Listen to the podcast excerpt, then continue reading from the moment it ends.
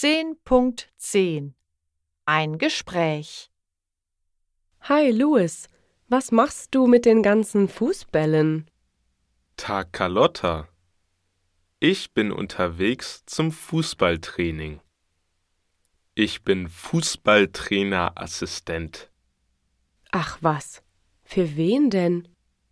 Ich trainiere Jungen und Mädchen zwischen vier und neun Jahren. Wie viel verdienst du? Ich verdiene kein Geld. Ich arbeite freiwillig für die Fußballmannschaft. Das ist ja großzügig von dir.